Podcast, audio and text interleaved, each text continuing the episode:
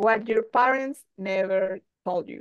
This is our first uh, program that we are going to be exploring record uh, in English because we want to do something different this year and because we want to practice our English and because we have been receiving some requests from different friends that we would like to know about what we talk about like uh, female, Mexican, Latin American sexuality and well, here we are trying to do it. So Nati, how are you? Hello, everybody. I'm very good, very excited. I'm not sure how it's going to to be this this new adventure with the podcast, but I hope everybody like it. And all my friends that request this podcast in English, well, here it goes. Exactly. So the first program that we are going to be doing in English, and that is going to be our last program for this ninth uh, season, is going to be the talk being a Mexican woman.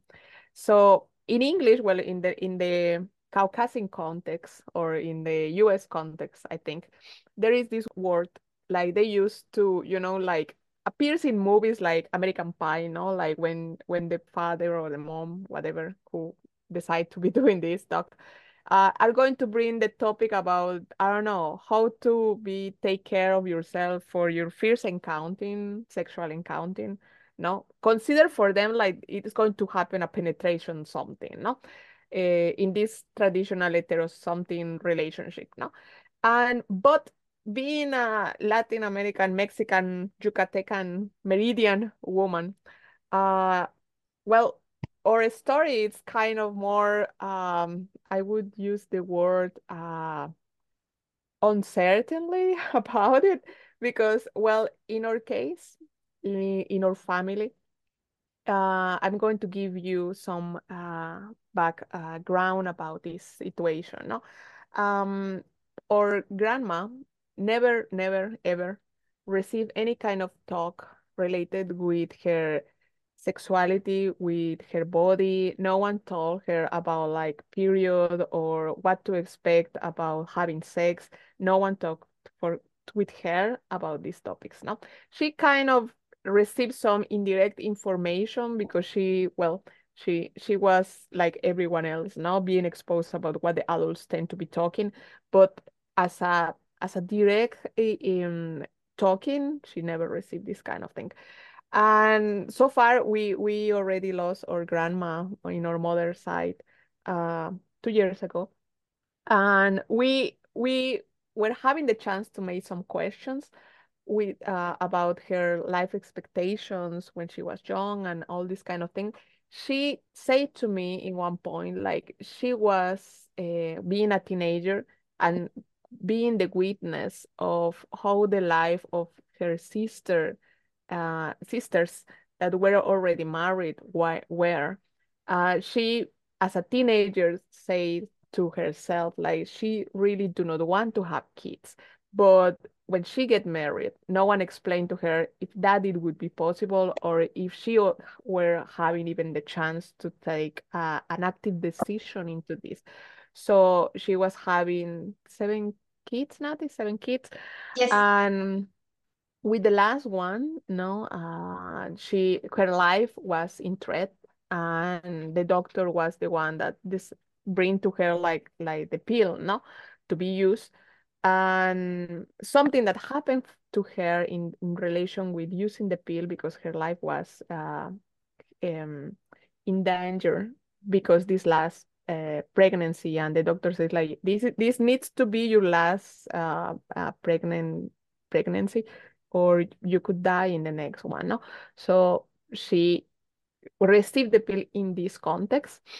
And when the priest of the little town where she was living uh, find out about she was using up the pill because all this situation she was kind of excommunicated from the from the church no? She was not allowed to receive the communion communion. They were catholics. And for them this this moment of the of the religious ritual it was really important no? It was like the like the connection with your god no? So for her that was a really big betray because she was really committed into the religious uh, community.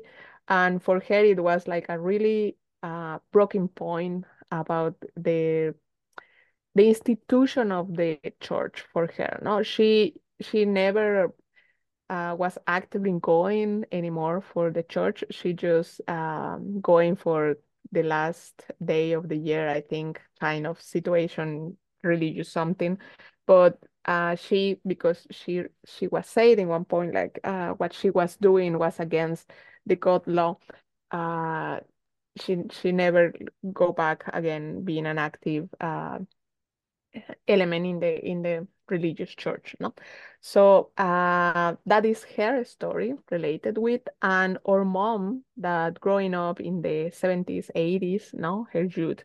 Uh, she was kind of really avant-garde when she uh, gave it to us. She she didn't receive any talk from her mom either but from the school no that she was able to go because our grandma uh, she she was never able to to finish the first grade of uh, elementary school, and my or mom was able to to finish all the the basic level of education in Mexico. She get a career, I think, in fact, two careers, and uh, because that educational context where she was uh, being exposed, she received information. Um, scientific and really aseptic information related with sexuality. No, so when she get uh, or when she become a mom, uh, with us growing up, no, she was like really avant-garde in that in that point. No, she was able to call. Um, well, we know now that the, the right word is vulva, but in that moment when we were growing up, she was calling the or vulva, she was calling that part vagina, no? But for the context or from where we were growing up, she was uh, a really several steps or even floors above a lot of families around us. And we were really uh, exposed or we growing up uh, without this kind of shameful approach about the body parts, I think. Uh, our mom always used uh, the physiological correct word for the for the parts. No? So when we start growing up, uh, she she kind of give it to us a, a, talk, but it was like really more like uh, using a textbook like like the from the Mexican um, educational level, elementary level, no, that we were having where they show us like the reproductive system of the female and, and males, uh, human beings, no? And she was trying to explain to us, or that is how I remember the talk that we were having with her, no? Like, um, she tried to explain to me, like, okay, you understand, like, for intercourse it, it the thing that is going to happen is like a, a, penis is going to be inside of your vagina and that is going possibly lead you in a pregnancy and we do not want that. So the main point it was like don't do this understand how this could happen don't do this because it it, it, it, put, it could put your life or the, the plan of your life in a more complex situation. So try to avoid this kind of uh, situation with with males around you and just have friends don't have boyfriends no because that would be like a threat in your in your plan life uh, situation. So nati what do you remember about your talk with our mom or she even well because i i was i having like really clear the picture of this talk in my head no but what do you remember about this thing? Uh, i don't remember any talk with my mom or any adult about it. I think uh, the all that I learned when I was a teenager was from the school, and it was just basic stuff. And they never talk about sex, only about the part of the body for woman and for men. And the most important thing, if you make the draw about it right, and that's it. They I, I'm not sure. I think for the period uh, explanation, I remember we were uh, men and woman in the in the classroom, so there was no discrimination or anything like that, as I remember. But no, I don't even have to talk with my mom. I guess she assumed that Yareli would tell me something about it, or I will ask about it, but I never, asked anything about it because at least hmm. for me, my mom always told me like, no boyfriends, dude, you are in the university. She told me, Oh yeah, yes, yes. something like That that. was a that was her phrase, no? Like boyfriends until university level or even after university, no? Like delayed all that you can be possible delay like any kind of context with boyfriends, now Because they were present the boyfriend interaction to us like a threat.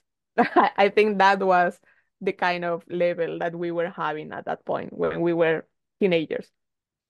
And the other, yes, and the other part, it was like for the understanding of that time, I'm talking like the 90s now, or the beginning of the 2000s, the concept of sexuality, like she was having, or the, the kind of context about the talk of it was like uh like this kind of intercourse between a male and a female person, no? Uh, and the interaction with a, a, a penis and a, and a vagina, no? But we know at this point, like sexuality includes way more things like just the part of the intercourse in their life. Of course, that is an important part, but there are way more uh, elements to consider or to learn about it, no? But at that point, in the 90s and the 2000 in the city where we were living, that is Merida, Yucatan in Mexico, in the south of Mexico. Um, the fact like my mom, as as I have said, no, like she was able to to tell to us like this kind of uh assertive ways to color body parts, it was like a really big step. And that sh- at least I can remember having a kind of talk with her. Again, it was a really big step. This podcast is not the only content that we had for you. If you visit cajaabierta.org, you can find articles, book reviews, and the content that we have made to talk about period and menstrual cycle. What your parents never told you. Chapter 9.8 The Talk Being a Latin American Woman. So, Nati, what would you could tell like that you get from the school versus what you get from home about info related with sexuality? I think the only topic that were mentioned when I was a teenager. Also, I was like 17, I think. I was in the high school. There was this uh, talk in the in the school about how to use the condom, and that was it. Like there was no other uh, explanation about how to sex active teenager, just how to use a condom, and the only one that was mentioned at that point was the the main one. Uh, they don't even mention about there was uh, one for woman, and also they don't even talk about the pills or other methods that woman could use to prevent uh, a pregnancy. Pregnancy, Yeah, I a think that was it. Mm-hmm, mm-hmm. Well, you well, I remember like they were really particularly putting a lot of attention, especially in the school, about give you a lot of information about all the ETS. Uh, well, sorry, it is not ETS in in English. Um, like STD. std Sorry. Eh, in Spanish is enfermedades de transmisión sexual. All these uh, infections or uh, illness that you can get when you get into a, an active sex person. That is the, a possibility, no? So they were actively showing uh, to me at least in in secundaria especially, you know, like the pictures of all these disturbing results that you could get if you become an active sex person. So I think from the school, no, the message was like, don't do it, it's dangerous and you could die and you are going to be with all these uh, scary things in your body, you know.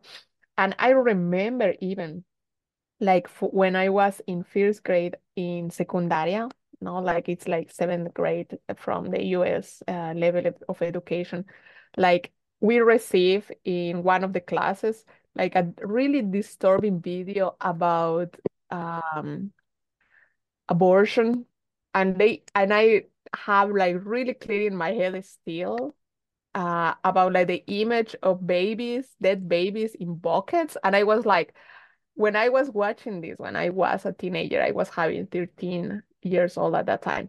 I was like, I do not know if that that figure is really accurate, no, because I was having like these books where they show you, know, like the level of the development of the baby, you know.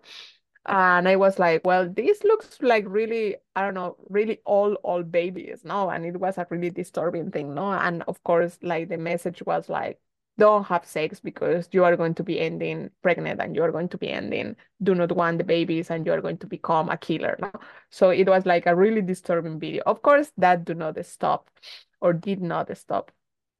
Um, some of my classmates that ending pregnant uh, when they were finished like uh, third uh, of secundaria, no?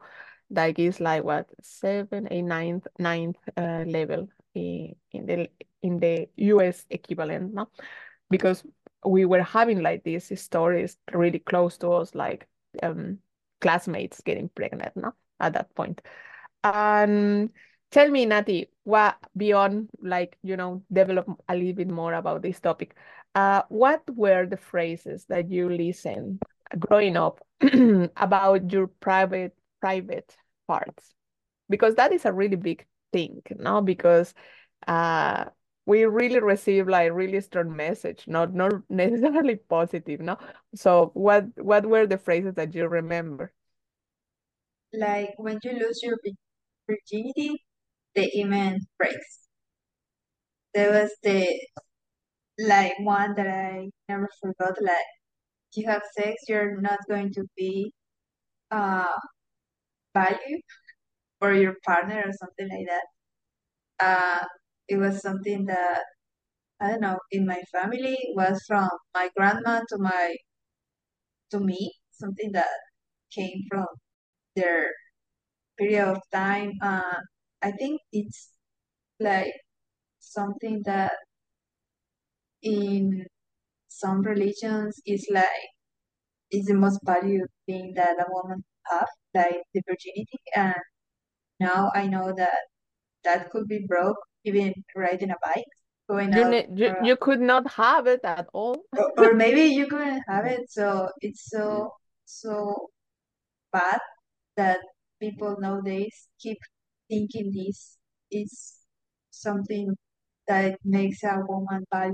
But this is one of the most I remember Uh, I don't know if this was not something that well, I I think this this other one it was not something that they literally told me, but I didn't know until I watched a few movies on the TV and without my parents seeing me and this kind of stuff. Like masturbating is bad for your health. Maybe they never told me, but in my head it was like I never did it till I was like 25 or something like that because at least for me in in Mexico in the south part of Mexico it was like do not touch any part of your close to your vulva because it's bad even if you have uh, an infection or something that requires to go with a doctor or something I remember uh, when I was like 17 or 16, something like that. I have an infection because I buy a jeans that was really, really uh, tight to my body and it hurts me. And I remember I saw my mom and my aunt and I told them like it hurts and they told me like do not touch it, do not touch it. It will disappear or put this and it will be okay. But they don't even check it out it was not allowed to something that they cannot see when I was a teenager because taboo. Don't know. some of the phrases that I can have really clear in my head, not because necessarily our mom say to us, not like other women of our family uh, say those phrases to us. No, it was like actively, no, like like like Nati say, no, like this phrase like don't touch you, you know, and when they say don't touch you, it's like your vulva, okay? Don't put your hand there. Uh, the other thing that I remember listen from the family, not necessarily they they say that straight to you, is again like uh, what happened with my grandma. Not like the adults are talking and you are there around and you get these kind of phrases, like don't don't masturbate or don't or don't do it because hair is going to grow from your hand, something like that. And I was like, that is completely nonsense because it, if that would be the case in my head, no, when I was a kid or teenager, no, I was like the the guys that had absolutely no hair in their in their heads, they would be rubbing their their heads then to get hair, no, and I was like, that is completely bullshit, but whatever, no. So that kind of strain of train of thoughts I was having you know, when I was listening to some kind of these things. Um, the other thing that I remember is like they actively say again and again, like the the good kids, the good girls, do not touch them there. The good girls do not do this kind of thing, no? So they build this perception to you, like if you like, okay, you the good girls are the ones that are wanted, the ones that the people want to have around. So if you do this, you are going to become an outcasting. You are going to become unwanted, no? And of course, for a kid, when you are growing up, when you are a, a, a teenage, a pre-adolescent, no? Like it's really important for you to receive like this feedback, like you are valuable or you are going to be having this uh, emotional support from your your closer people no? So you actively try to do not this this or cause discomfort on them no? So you really do try to do not touch their uh, that part of your body no? But again that is a really silly way to approach because as Nati said uh, a few minutes ago no? If you get an infection if you uh, get something related with your health your sex health or your vulva health, uh, you need to know you. And how you are going to explain the doctor how this part of your body was in a normal healthy state to explain what it had been changed right? So that from that standpoint of view is a really lack uh, of knowledge that is moved from us no? Like don't well it was at that point for us when we were growing up. We are hoping like this have changed. But according with we have been witness with um, or friends that have kids or teenagers apparently they do not how to cross or improve that kind of situation for teenagers in mexico in these current times 2020 something no? So uh, we hope like this change no? That's why we are trying to explain and talking to with you uh, or to you about this kind of things no uh, the other thing like i remember uh, when i was growing up is like when I was in secundaria, no, when when you are now like a really teenager, it's like my male classmates actively were doing jokes in front, well, when the teacher leave, no, because it's in the mo in, this moment of our education when when you you you do not have a a full-time teacher in your class, no, or in the room. So they get in and get out every 40 something minutes. So in the inter in the inter of the that uh, class to another uh, the the male classmates were doing actively really gross jokes about like the female parts or the female body parts. So they say something like uh they they do not use those words. They use like metaphor uh, phrases in spanish not to say like the vulva stinks or the vulva is it looks ugly you know or something like that. So receiving from your peers uh, your equals quoting quoting no? That kind of feedback. Imagine like all this mindset that you have been exposed around no? And if you were having receiving all this other message that we have been saying in in your in your house no you're really growing up if you you were not i don't know a rebel or a curious person as I am, no? Like to say like, okay, what they are saying is really true or not. Do I need to believe them or and I need to accept like this part that is between my legs is something like is is ugly, is disgusting, must not to be seen by the light of the of the sun.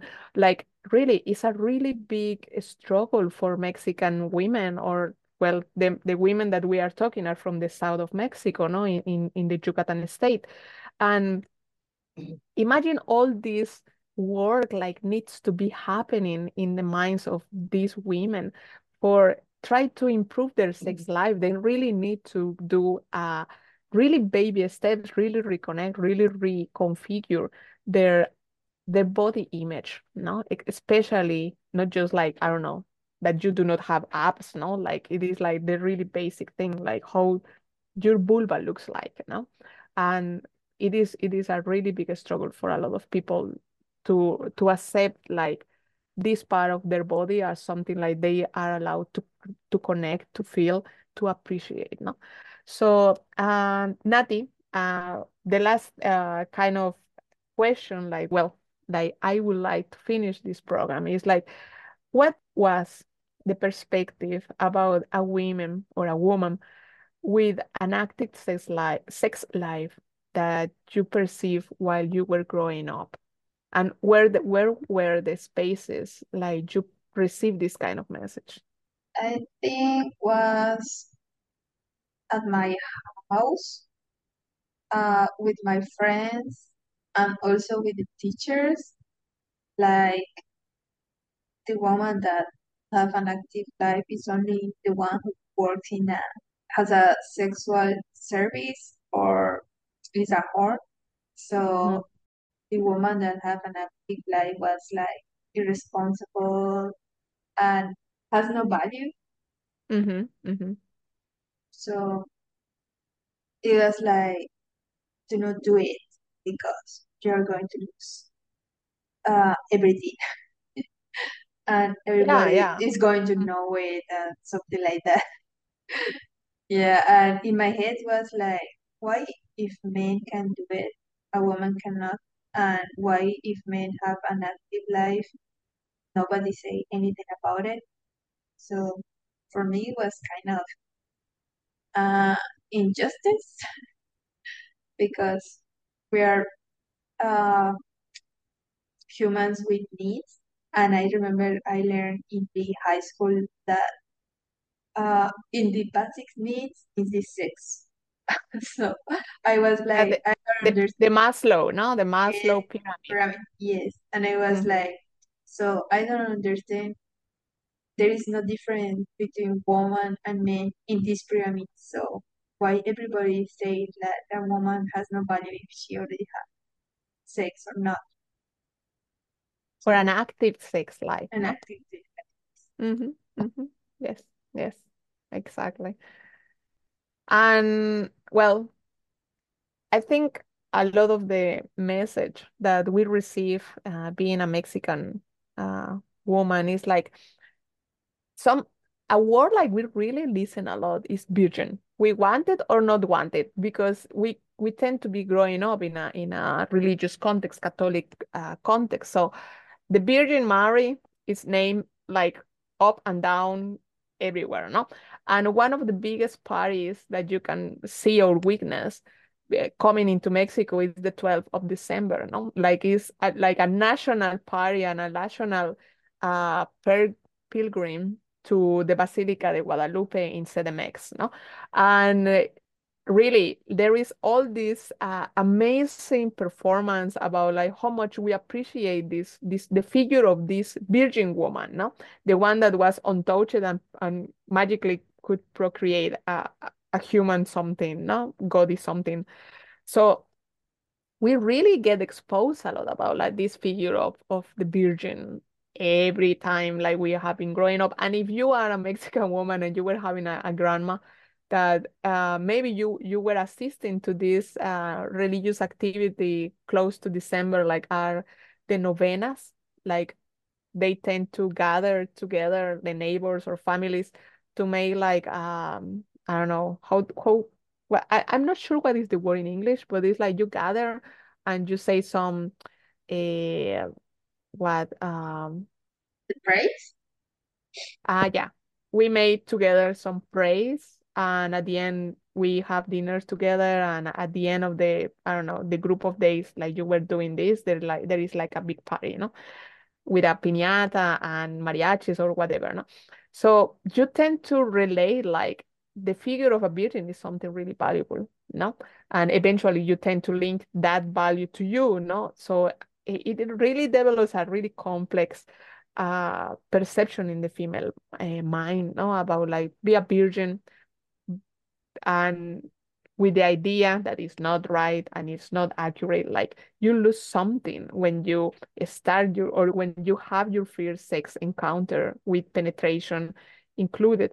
Um like you lose something your most valuable thing but it is not the losing of something. It's like the beginning of a journey to explore yourself with someone else that you actively in the best of the cases you you choose no? And you are getting into the situation with security, with contention, with enthusiastic, no uh, emotions about it. No, it should not be like with the shame or or worried on all these really uh, bad feelings around. No, but this is what we want to share with you to could uh, start the talk. Well, to open the channels to you, like the people that is speaking English and maybe uh, have some questions about how is the sexuality for the Mexican women or what is the context like they growing up for develop all these issues, you know, because there are a lot of issues in the sexual uh, life in women, especially. That is, I think, that is international, worldwide, but the Latin American context and the Mexican context, uh, we can give you the insight, no? So thank you so much to to be with us in this uh, first program and we hope like uh, you like it and we are going to be trying to be doing uh, the ending chapter of our coming seasons in English uh, for you to share some of the things that we have been talking in the Spanish uh, language.